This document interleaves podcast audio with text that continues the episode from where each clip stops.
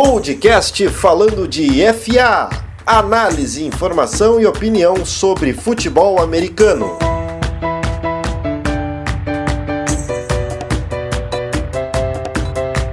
Fala pessoal, sejam bem-vindos a mais um episódio aqui do nosso podcast falando de FA, edição de número 56, última edição das nossas análises de divisões da NFL. Vamos falar da NFC Sul, a NFC Sul que conta com equipes bem fortes na Conferência Nacional, a gente vai falar sobre elas. Teve quarterback sendo contratado, quarterbacks importantes, vocês já sabem, né? O Tom Brady. Tem times que também se reforçaram muito bem, teve time que manteve a base, tem um time que fez um bom draft, mas a gente está esperando ver o que, que, vai acontecer nessa temporada e a gente vai falar sobre tudo isso. Eu digo a gente porque Gabriel Fraga está comigo novamente. Tudo bem, Gabriel? Qual a expectativa para falar dessa divisão, a NFC South? E aí, Alex, tudo certo? Ah, tô com um pouco de expectativa sim. Eu quero falar bastante aí sobre o time dos Panthers e também bastante não, falar, falar o que tem que ser falado sobre o Panthers e o Buccaneers, mas os outros dois aí não me importa, só vou falar o que tem que ser falado. Porque, olha, que que foi? Ah, vamos deixar pro podcast, vamos deixar pro podcast que é, é melhor, é melhor. É isso aí, sem spoiler, senão o pessoal não ouve até o final e importante você ouvir até o final. Então ouça nosso podcast. Todos os episódios estão no Spotify, em outras plataformas como o Anchor, o iTunes, Google Podcast, então é só você procurar podcast falando de FA que você encontra todos os nossos episódios. Também siga a gente no Twitter e no Instagram, arroba falando de FA, para conferir todos os conteúdos que a gente está postando diariamente sobre a NFL, sobre futebol americano, curiosidades, história, análise. Então tem todo tipo de conteúdo para você que gosta do esporte da bola oval e da principal liga de futebol americano do planeta, que é a NFL. Então bora começar o nosso podcast, porque hoje o assunto é a divisão NFC South.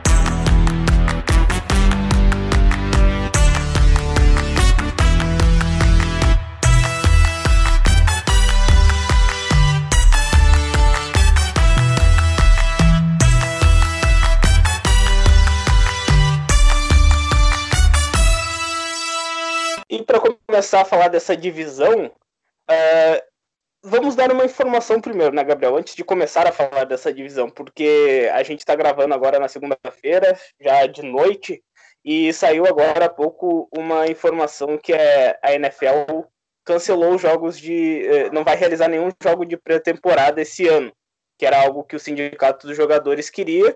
E essa negociação está se avançando rápido, então logo mais a gente vai ter também é bem provável uma diminuição no salário, no salário cap, então vai ter uns impactos esses jogos de pré-temporada não acontecerem. Isso tudo por causa da pandemia do coronavírus, que ainda segue bem forte aqui no Brasil, mas também lá nos Estados Unidos, onde vão ser realizados os jogos. Então a gente tem esse cancelamento dos jogos de pré-temporada. Tem alguma coisa para falar sobre isso, Gabriel? Não, cara, eu acho que foi uma atitude correta, mas eu acho que ainda tem vários assuntos a serem resolvidos. Aí quem está acompanhando sabe da questão da, da saúde dos jogadores. Eu acho que isso ainda é um, um assunto a ser tratado, mas essa decisão específica eu achei, eu achei correta. É verdade, também achei correto e tô achando também que a temporada vai dar uma atrasada para ver se as coisas dão uma melhorada tudo mais porque tá bem complicado e também não, não, não dá para botar a vida em risco dos jogadores e dos familiares deles, porque eles vão estar tá bem expostos, querendo ou não, por mais que tenha todos os protocolos de saúde. Enfim, tem essa notícia que saiu que é bem importante, é, sem os jogos de pré-temporada, então vai demorar um pouco mais para a gente ver os jogos da NFL, mas vida que segue, a gente tem que também respeitar principalmente quando o assunto é maior do que o esporte. Então vamos falar da NFC South, que teve em 2019 o New Orleans Saints como campeão, 13 vitórias, 3 derrotas. O Atlanta Falcons e os Buccaneers ficaram com 7 vitórias e 9 derrotas, e o Carolina Panthers 5 vitórias, 11 derrotas.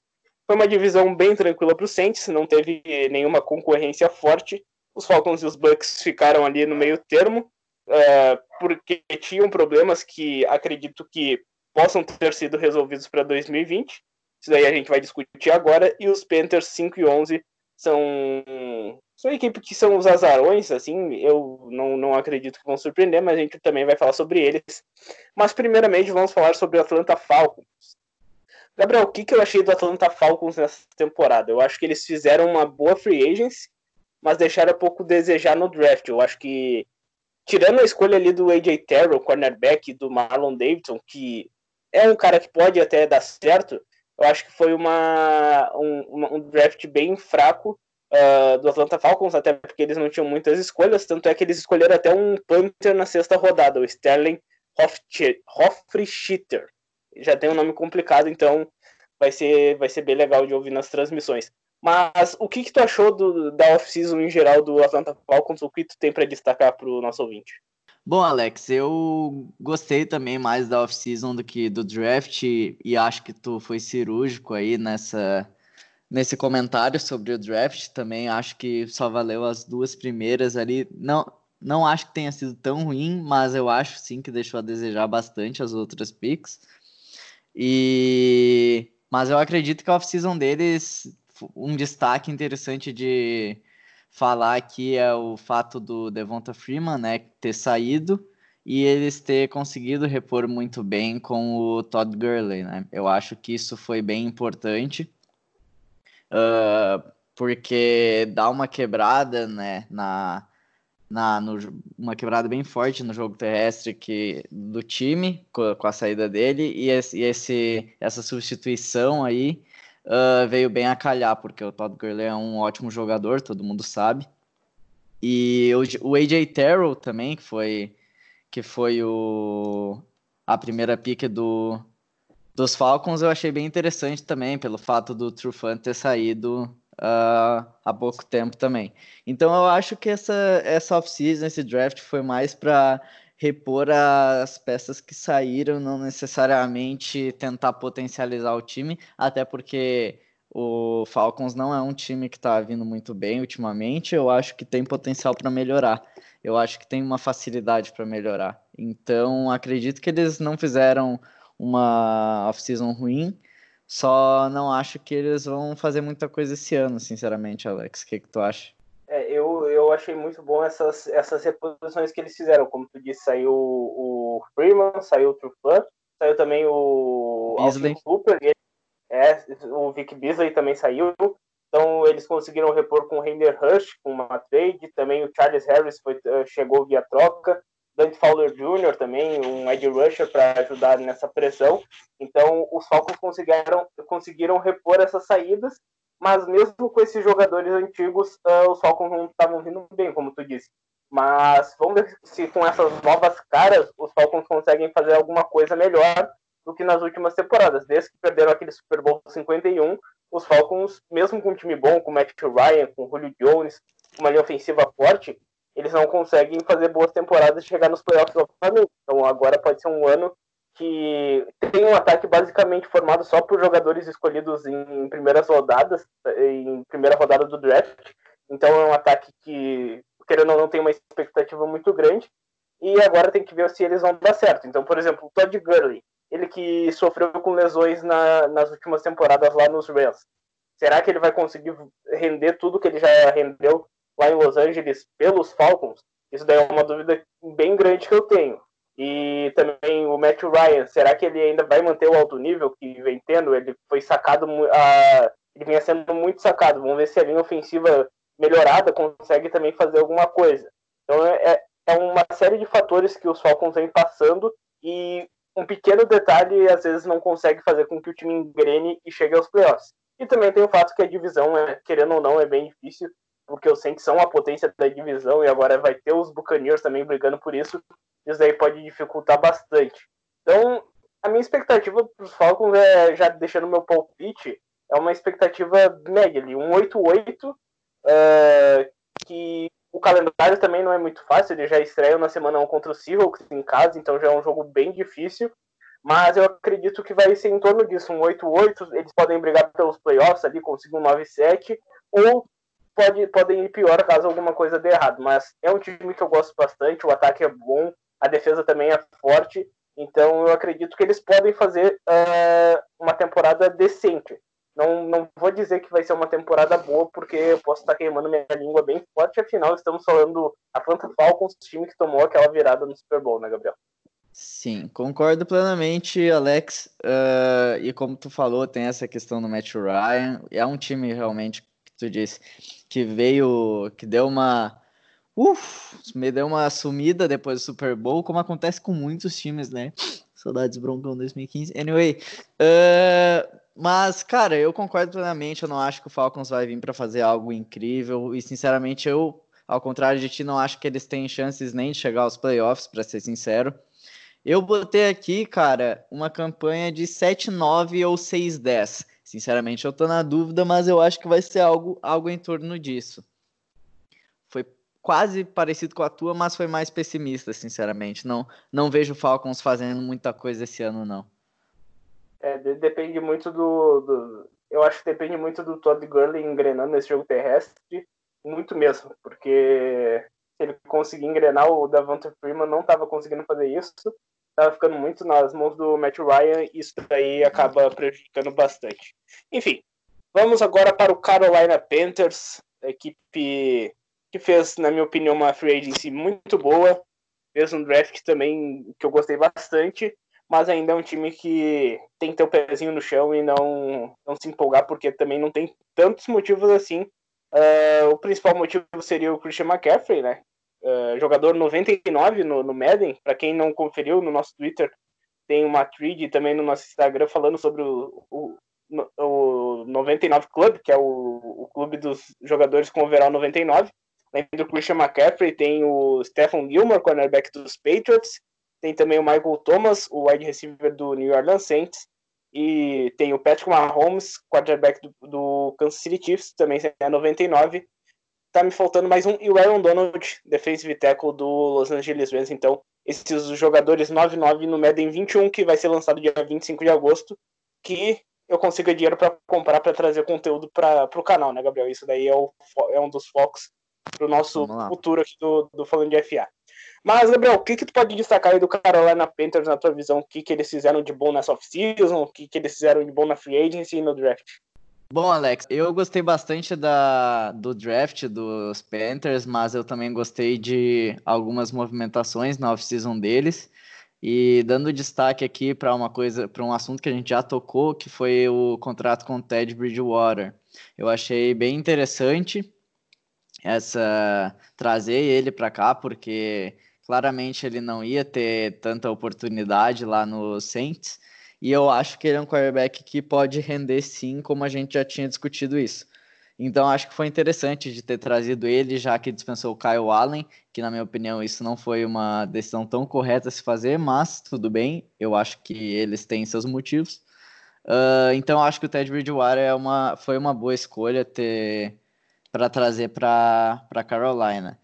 Eu achei interessante eles terem trazido vários wide receivers pro, pro, pro roster, né, para ter, terem feito vários contratos e terem focado mais na defesa na, no draft, já que a gente sabe que a, a classe defensiva desse ano tava, tava bem boa, então acho que é, essa foi outra foi outro fator que foi, foi bem importante, foi eles terem uh, administrado bem essa esse foco da off-season e do draft deles, sabe? Então, eles conseguiram bons nomes na, na, no draft, como o Derek Brown, o Gross Matos e o, e o Pride Jr., que foi da, acho que foi da, do round do quarto round, sim, cornerback. E eles trouxeram já na já na, na off-season eles trouxeram mais jogadores do ataque, trouxeram alguns safeties ali, como o Trey Boston e o Justin Burris mas eles focaram mais no ataque. Eu acho que isso é, eu acho que isso é importante, é ter esse foco. Eles souberam dividir bem e me deixou bem contente, sinceramente. Ah, gostei de, dessa off-season dos Panthers. Pois é, eu também vi essa parte dos Panthers terem separado bastante free agency draft, eh, os setores, o ataque ficando mais na free agency draft totalmente uh, com jogadores defensivos, até por conta dessa qualidade de classe que tu mencionou. Uh, mas eu acho que essa ideia vai mais também da montagem do elenco, porque os Panthers estão passando por uma reconstrução. Eles pegaram jogadores importantes da defesa ali que vão se desenvolver, como Derrick Brown, o Yatur Gross Matos, o Jeremy, Jeremy Sheen como safety, também selecionaram outro safety ali, o Kenny Robson, e o Troy Pride também como cornerback. Então eu acho que é um time que defensivamente vai evoluir bastante no futuro, e ofensivamente, eu, eu não sei se o Ted Bridgewater vai ser esse quarterback do futuro, eu acho que ele pode jogar bem ali pelos Panthers nessa em 2020, e daí seguir como quarterback titular, e ele conseguiu alguns reforços importantes. O Robbie Anderson chegou para melhorar muito o corpo de recebedores. Agora, muito tempo que o Carolina Panthers não tinha um corpo de recebedores bom como tem em 2020, gostei bastante. Christian McCaffrey é o dono do time ainda, correndo com a bola, recebendo, bloqueando, ele faz o que ele quiser, porque ele joga muito. E também uma linha ofensiva que deu uma melhorada também, então acho que isso vai ajudar bastante o Bridgewater também, o Christian McCaffrey.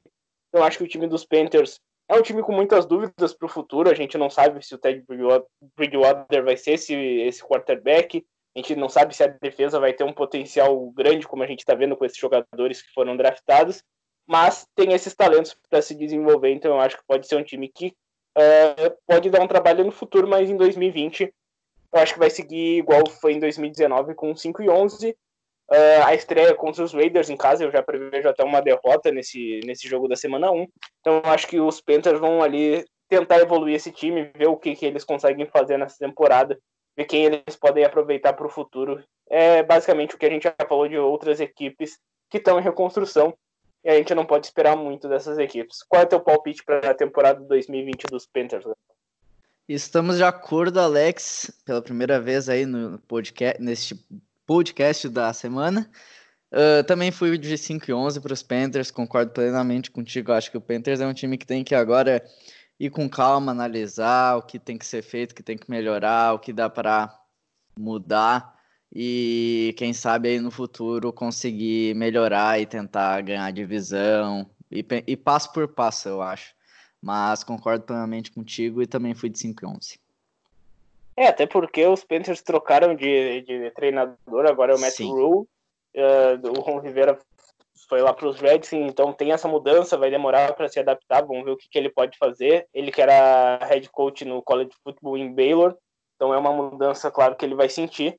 Mas vamos ver o que, que Matt Rule vai fazer com os Panthers, principalmente no futuro, porque em 2020 eu não acredito que ele vai conseguir fazer muita coisa, até pelas peças que ele tem. Uma equipe que eu acho que vai fazer bastante coisa e agora vamos ver, vamos lá, vamos ver se vai, né, nos playoffs, porque na temporada regular tá sempre voando, mas chega nos uhum. playoffs realmente e é milagre, é jogada polêmica, é falta não marcada, é uma, é uma sucessão de azares uh, que o New Orleans Saints vem tendo. É um time que segue muito forte, uh, conseguiu se reforçar uh, em algumas peças, fez um draft com quatro escolhas apenas, mas quatro escolhas que duas pelo menos vão ajudar bastante já no time titular. É, já, eu vou até começar falando sobre esse draft do, do New Orleans Saints, porque eles conseguiram um center, que é o César Ruiz, que é, foi a escolha de primeira rodada deles. É um cara que não vai ser é, é titular como center, vai jogar como guard inicialmente, porque eles têm o Eric McCoy uh, como center titular, então ele vai ter esse processo jogando como guard. Eu acho que a linha ofensiva do New Orleans Saints é uma das três melhores, pelo menos, da NFL atualmente. Renovaram até com o Andrew Pitt, então eu acho que o Drew Brees vai ter bastante tempo no pocket, vai ter bastante liberdade para uh, eh, analisar e fazer as jogadas. Ele que renovou o contrato, então vai ter mais uma chance de buscar o seu segundo anel pelo Saints. Então eu acho que esse time do, do Saints é muito forte, vai vir para brigar com certeza pelo título da NFC e quem sabe chegar no Super Bowl.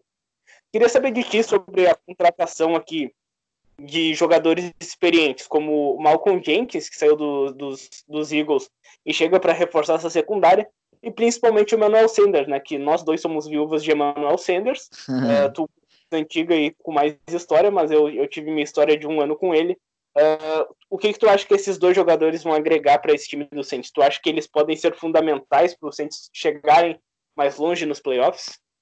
Eu, sinceramente, acho com toda certeza. A gente sabe que o Emmanuel Sanders, já vou falar do meu view, do meu ex também, primeiramente, porque todo mundo sabe que o Emmanuel Sanders é um cara com muito talento, ele tem uma idade avançada, beleza, ele, mas ele tem muita experiência, ele tem, ele é um cara seguro E tendo lá do lado dele o Michael Thomas, cara, como primeiro wide receiver, é um jogo fácil, assim, para os recebedores do, de New Orleans, porque, como tu mesmo disse, o, como tu mesmo disse, o, o Drew Brees vai ter tempo, né, na, na teoria, vai ter tempo, porque a linha ofensiva é um, é, um, é uma linha ofensiva boa, então se o, se o quarterback, né, que é o Drew Brees, que é um cara com muita precisão, vai ter, vai ter tempo para lançar e vai ter dois recebedores ótimos lá para poder pegar a bola, cara, é assim, ó, simplesmente fácil de anotar pontos, sinceramente.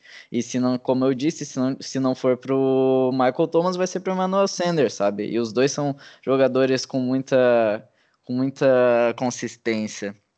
Então acho que esse ataque ali, esse corpo de recebedores do New Orleans está assim, ó, muito tranquilo. Eu acho que também tem o tem jogo terrestre, que é um ótimo jogo terrestre. Então, ataque eu acho que não vai pegar, pecar em nada, sinceramente. Se tiver algo para pecar, vai ser no, na defesa, mesmo que não seja uma defesa horrível, assim. Mas, mas se for pecar, vai ser na defesa. E eu acho que também é ótimo ter trazido Malcolm Jenkins para New Orleans, porque ele é um cara muito experiente, ele pode agregar sim lá. Tudo bem, talvez possa começar a perder, começar a perder desempenho agora que já está assim com 32 anos, eu acho, né? Então, ele tá com 37. 37, o Malcolm Jenkins? Aham. Uhum. O cara tá velhaço. Mas tá jogando Nossa. muito. Mas anyway, eu acredito que ele acredito que ele possa encerrar a carreira lá e também, tipo, talvez ajudar ajudar os outros jogadores a evoluir, sabe? Eu acho que isso é outro ponto importante. Então, acho que cada um vai ter sua maneira de contribuir ali com o time, sinceramente, mas eu acho que os dois são ótimas peças, sim, acho que eles vão acho que eles vão agregar bastante para o New Orleans Saints. E eu já vou dando aqui a, o meu palpite sobre o Saints que eu acho que, como tu disse, eles têm chance de brigar aí para chegar no Super Bowl. Ano passado eu coloquei eles no Super Bowl, né, na minha previsão, mas de qualquer forma, eu acho que eles vão aí para um 9-7 ou um 10-6 aí tranquilo, sinceramente, brigando com o Tampa Bay. E é isso, cara, sinceramente, eu acho que o, o, o time de New Orleans tá, tá no caminho para chegar lá, sabe? Eu acho que, como tu disse, são detalhes, são, são milagres, coisas que acontecem assim do nada que fazem que, fa que atrapalham o caminho deles. Mas eu acho que é um time que tem tudo para estar tá lá. E só para terminar, eu acho que o Saints não chega no Super Bowl esse ano. Como eu disse todos os outros anos, eu acho que esse ano eles não chegam. Mas tudo bem. Aí fica reversa. Mas só um momento de errata, tu, tu tinha razão, Gabriel. Malcolm Jenkins tem 32 anos. Não sei porque veio na minha cabeça o, o 37, talvez confundi com o número que ele usava nos Eagles, que nem era 37, era 27. Deu uma, deu uma mas ele tem 32 anos. Tudo tem uma bem. idade realmente. E só falando sobre ele também, minha opinião sobre o Jenkins chegar no Saints. Uh, essa experiência na secundária, que é uma secundária jovem, a gente já viu fazendo Sim. porcaria, né? Principalmente no Milagre de Minneapolis ele pode ajudar a trazer mais essa segurança, sabe? Então eu acho que foi uma contratação muito boa. Os Eagles eu não entendo até agora porque dispensaram ele. E a contratação do Sanders também fenomenal, porque, como tu disse, agora não é o alvo, o alvo principal, segue sendo Michael Thomas. Só que se ele receber marcação dupla, tem o Emmanuel Sanders ali. Também tem o Jared Cook, que é um baita tight tem o Alvin Kamara aparecendo no jogo aéreo. Tem o Trequan Smith em bolas profundas, que ele é muito bom nisso. É um ataque muito versátil, dinâmico, forte, então o ataque realmente eu acho que não vai, não vai ter problemas. A defesa realmente pode ter, mas a, a outra escolha até que eu mencionei foi o Zac Baum, linebacker, que eu acho que ele pode já ser titular nessa temporada e pode ajudar bastante nesse, é, nesse corpo de linebackers do Saints, que é o ponto mais fraco da, da unidade defensiva, mas que com ele pode ficar mais forte, então eu acho que pode dar bom. E na semana 1 a gente já vai ter até o jogo contra os Bucks. Então vai ter Breeze contra Brady. Vamos ter dois duelos na temporada entre Breeze e Brady. E isso daí é fantástico, fenomenal. E eu tô achando que os Saints vão para um 12-4 vencendo a divisão. uh, até com certa folga, mas pode, claro, complicar, depende dos outros adversários. Afinal, é uma divisão bem difícil que a gente está falando aqui. Agora vamos falar do Tampa Bay Buccaneers, também conhecido como Tom Brady Buccaneers, né, atualmente, porque Tom Brady é o novo quarterback da equipe, a gente já falou sobre isso em podcast, em vários outros lugares, nas nossas redes sociais. Então, essa foi a principal contratação da, da off-season. E de, de, de, sobra ainda veio um Rob Gronkowski ali de brinde, né? Uhum. Então, vai ter uma dupla bem boa. E o ataque do, dos Bucks é, é, fantástico também, porque além desses dois, tem o Mike Evans, Chris Goodwin como wide receivers. É um, um ataque aéreo fantástico. E quem sabe em 2020 uh, a equipe com, comece a usar mais o jogo terrestre, até porque Aí... o Tom Brady não vai ficar é, até porque o Tom Brady não vai ficar passando toda hora a bola. Então, o Ronald Jones, que é o running back número um, ele até falou recentemente que espera ser mais envolvido nos jogos. E também está tentando melhorar as suas características como recebedor. Então, isso pode fazer com que ele participe mais. Ele teve uma evolução bem grande da, da primeira para a segunda temporada. Então, eu estou apostando que o, os Bucks vão passar, claro, muito a bola pelos nomes que eles têm, mas eu acho que eles vão investir também no jogo terrestre em 2020 também para não ficar só na mesma coisa. O que, que tu pode destacar de contratações além dessas que o, os Bucks fizeram? O que, que o draft representou para ti? Tu acha que os Bucks fizeram bem em trocar uh, com os 49ers para subirem no draft para pegar o Tristan Wirfs, que é o offensive tackle? Cara, eu sinceramente acho, porque a gente sabe que o Tom Brady é um ótimo jogador e quando ele tem tempo para fazer, para fazer as decisões dele, sai uma jogada incrível, ele consegue fazer campanhas ótimas, consegue ter, ter muita consistência nas, na, nos, na, nos drives, né, nos downs. Eu acho que então fortalecer ali essa, essa, essa linha ofensiva é uma coisa que importa muito agora, sinceramente, já que já que eles estão trazendo Tom Brady, né? Mas eu acho que valeu a pena sim, eu acho que valeu a pena também uma coisa que a gente que vale reforçar, eles terem reassinado com o Shaquille Barrett, né? Eu acho que isso é muito importante porque não é só de não é só de ataque ou só de defesa que vive um time, então eu acredito que essa foi uma ótima escolha deles ter, não terem deixado o Barrett embora. E. Desculpa, quer falar alguma coisa? Não, não, é só mencionar que o Barrett ainda tá na, na franchise tag, né? Então ainda não é um contrato de longa duração, mas eles fizeram certo mesmo em, em manter ele, porque senão ele ia ser contratado com certeza por outra equipe. Mas o contrato de competição ainda não, não rolou pro, pro Barrett. Sim. Uh, então, continuando, uh, eu acho que essa foi uma escolha uh, interessante. Eu acho que eles terem draftado lá um running back, eles draftaram dois, se não me engano. O que eu lembro é o Raymond Calais, que foi a última escolha deles. Eles pegaram Valg também. Eles pegaram o Kishawn Valg. Tá. Uh, e então eu acho que isso for, for, foram umas escolhas interessantes, até porque eu particularmente não confio tanto na, no jogo terrestre dos Buccaneers. Uh, como tu disse, tem o Ronald Jones que falou que quer ser mais envolvido, quer jogar mais, só que eu não acredito que ele seja aquele cara que vai tá toda hora ali para fazer o bom jogo, sabe? Eu, não, eu não, não, não vejo muito isso nem do, do Peyton Barber, que é o outro running back, né? Então acredito que eles, eles não fizeram uma temporada tão boa assim. O Ronald até fez um pouquinho melhor, mas na minha visão não foi tão boa. Então tentar arriscar com esses, esses running backs novos é uma, é uma ótima chance. Então acre... acredito que seja acredito que seja tenha sido a escolha certa ter draftado esses dois running backs.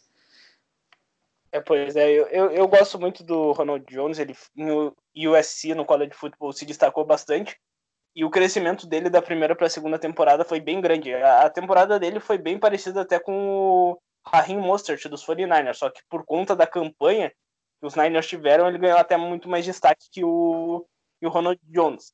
Eu acho que ele vai conseguir fazer sim uma temporada melhor até por conta do Tom Brady, porque é um cara que gosta de passar a bola, mas a gente via também nos Patriots que ele gostava de, do jogo terrestre para aliviar um pouco a pressão dele.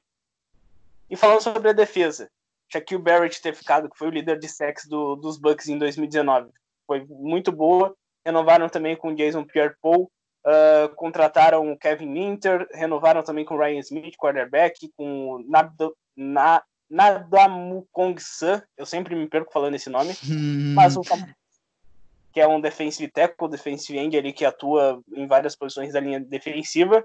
Então eu uhum. acho que a defesa tem um excelente front seven, é, é uma defesa que vai conseguir pressionar, vai conseguir parar o jogo terrestre, só que a secundária ainda deixa muito a desejar, precisa de peças melhores e esse pode ser o ponto fraco dos Bucks para 2020 se tratando da defesa. No ataque eu acho que o ponto fraco pode ser ainda um pouco a linha ofensiva, que não é tão sólida, apesar da, da seleção do Tristan Wirfs, mas eu acho que é uma, é uma linha ofensiva que pode melhorar, assim como a secundária, porque eles draftaram um safety, o Antoine Winford Jr., então é um cara que é, tem talento, pode evoluir bastante. Então são esses setores que me causam ali uma certa dúvida nos Bucks como vai ser essa temporada.